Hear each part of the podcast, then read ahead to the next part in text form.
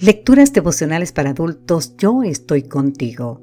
Cortesía del Departamento de Comunicaciones de la Iglesia Dentista del Séptimo Día Gascue en Santo Domingo, capital de la República Dominicana.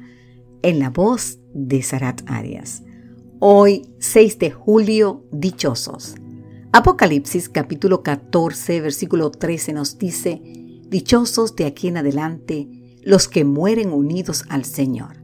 Sí, dice el Espíritu, ellos descansarán de sus trabajos, pues sus obras los acompañan. El 15 de diciembre, el mundo fue sacudido por la noticia del deceso de Rolilala Mandela, conocido en el escenario internacional como Nelson Mandela, y en su país como Madiba, el nombre de su clan. Nos faltaría espacio para explayarnos aquí en su vida y su obra. Fue el principal opositor del apartheid, el régimen racista que gobernó Sudáfrica desde 1948 hasta el 1992. Por dicha oposición tuvo que pasar 27 años en la cárcel y haciendo trabajos forzados.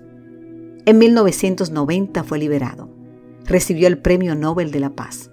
En 1993, para evitar una guerra civil inminente, y en 1994 se convirtió en el primer presidente negro de Sudáfrica, posición desde la cual hizo de Sudáfrica un país ejemplar.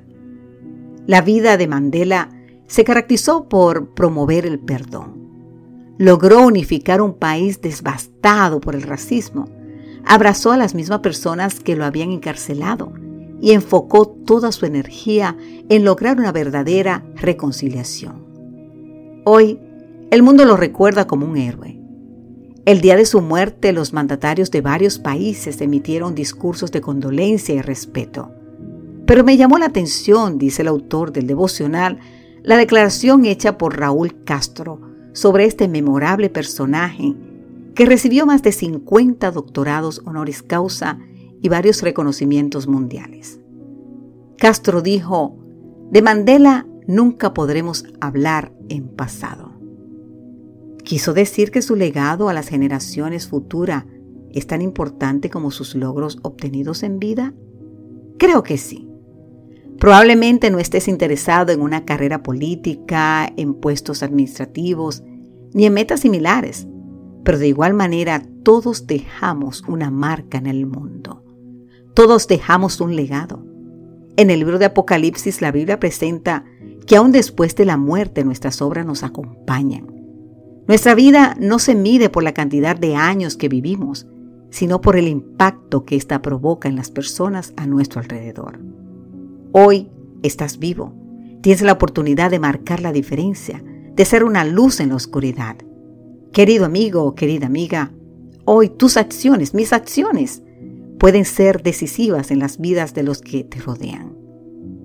Aunque las circunstancias puedan ser adversas, permite que la luz que Dios ha colocado en ti ilumine a otros.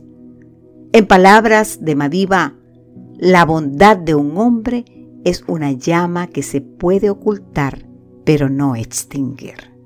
Que Dios hoy te bendiga en gran manera. Amén.